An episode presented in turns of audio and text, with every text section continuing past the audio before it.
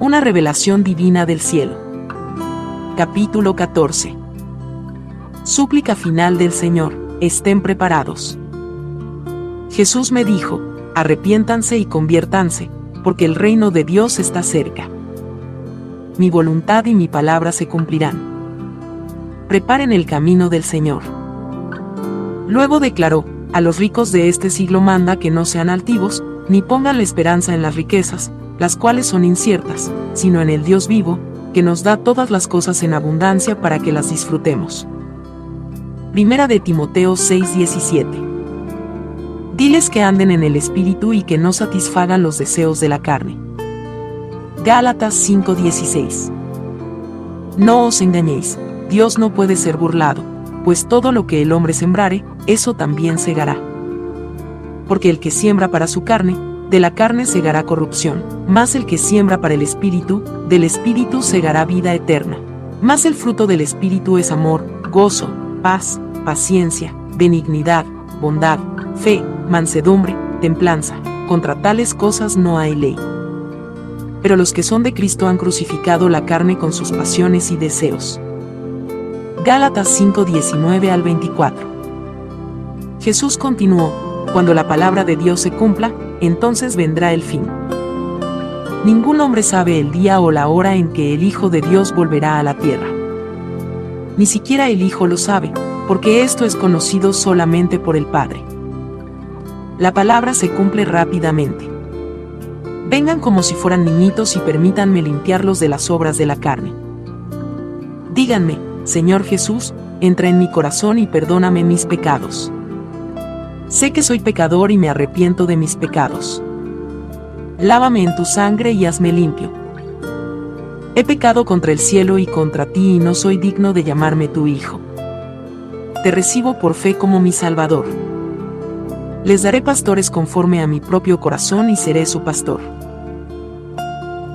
Ustedes serán mi pueblo y yo seré su Dios. Lean la palabra y no dejen de congregarse denme su vida entera y los sustentaré. Nunca los dejaré ni los abandonaré. Prepárense para el encuentro con Dios.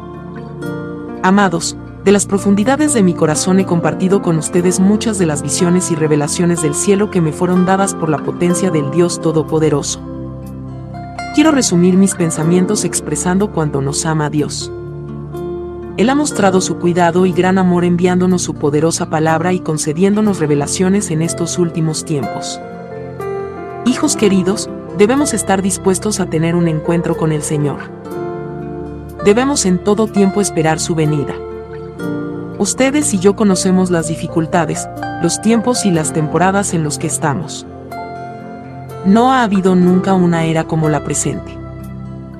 Con todo mi corazón los insto a que estén preparados, velad, pues, porque no sabéis el día ni la hora en que el Hijo del Hombre ha de venir. Mateo 25:13 Jesucristo regresará. ¿Recuerdan lo que les conté acerca de los creyentes que ahora están en el cielo? El ángel de Dios me dijo que si vivimos rectamente en Cristo Jesús, nos reuniremos con nuestros seres queridos en las puertas de la gloria cuando lleguemos allá. ¿Están recibiendo este hermoso mensaje en su corazón? Hablé de los libros y registros que guardan los ángeles. Todo lo que hacemos por la causa de Jesús queda registrado y nuestras recompensas van a ser mucho mayores dentro del cielo de lo que son en la tierra. Los ángeles anotan nuestras acciones. Muchas veces los evangelistas, los predicadores, los maestros y otros líderes tienen que dejar temporalmente sus casas, hijos y cónyuges para llevar la cruz de Jesucristo. El Señor lo ve y lo sabe todo con respecto a eso. También sabe de las muchas veces que vamos a algún sitio y no nos tratan como a hijos del Señor.